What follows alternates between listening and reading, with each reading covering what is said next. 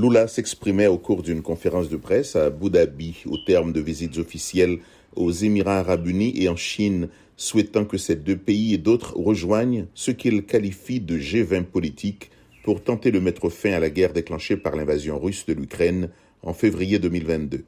La guerre a été provoquée par des décisions prises par deux pays, a jugé le président brésilien. L'Europe et les États-Unis continuent de contribuer à la poursuite de la guerre. Alors ils doivent s'asseoir autour de la table et dire ⁇ ça suffit ⁇ a-t-il souligné.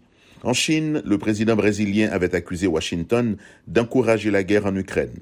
Lula a dit avoir suggéré au président des Émirats arabes unis et au président chinois la création d'un groupement de pays qui aurait pour mission de jouer les médiateurs. Lula a souligné avoir déjà discuté de son initiative avec plusieurs leaders, y compris le président américain Joe Biden.